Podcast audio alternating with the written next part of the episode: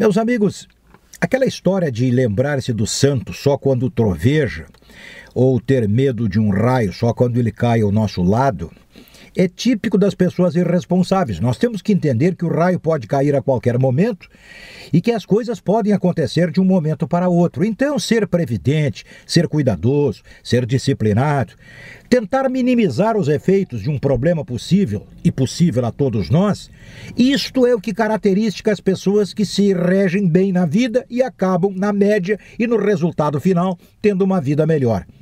Ah, Prates, mas que coisa mais enrolada essa tua fala. Então tá, então vou deixar mais clara.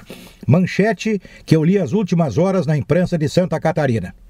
Após flagra, bombeiros reúnem empresários.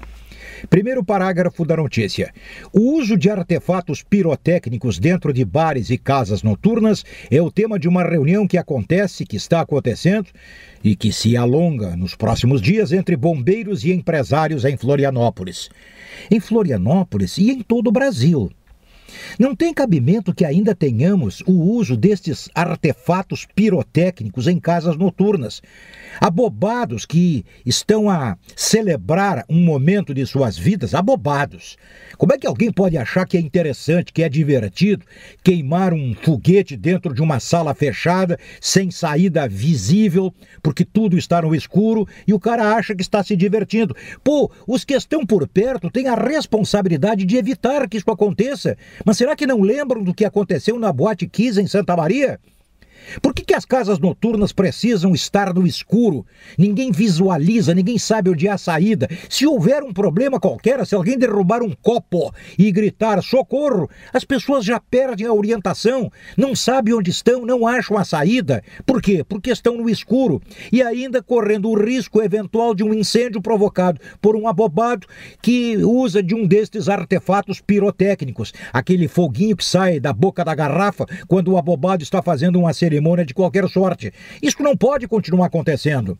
Nós temos que prever que pode acontecer conosco, com o filho, com a filha, com um amigo. Puxa vida, mas é preciso dizer isso? É preciso dizer isso. Então, que as pessoas entendam. Primeiro, casas noturnas. Estas casas noturnas, estas baladas, luz acesa. Como? Luz acesa, de modo que eu possa enxergar quem está lá do outro lado do salão, da sala, do recinto.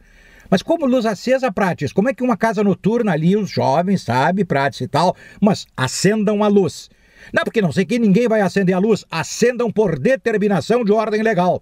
Não é possível. Eu sei que a luz apagada é para o sexo quase explícito ou mais que isso. Eu sei disso. Ou você acha que alguém vai para uma balada para beber água mineral fora do gelo? Ah, para um pouquinho. Que conversa é essa?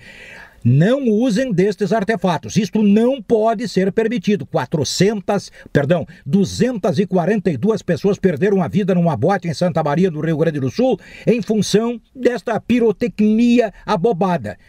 Ah, meu Deus, mas é preciso dizer isso? O pai e a mãe têm que dizer. Eu não vou te deixar ir para uma balada qualquer no escuro ou com gente deste tipo. Cara, é o pai que faz isso, cara é a mãe que faz isso. Bom, mas enfim, estão avisados, tá? Estes abobados que fazem destas pirotecnias objeto de diversão precisam levar um corretivo. Um baita corretivo, daqueles dos galpões. Estamos entendidos ou boca abertas? É isso e até a próxima.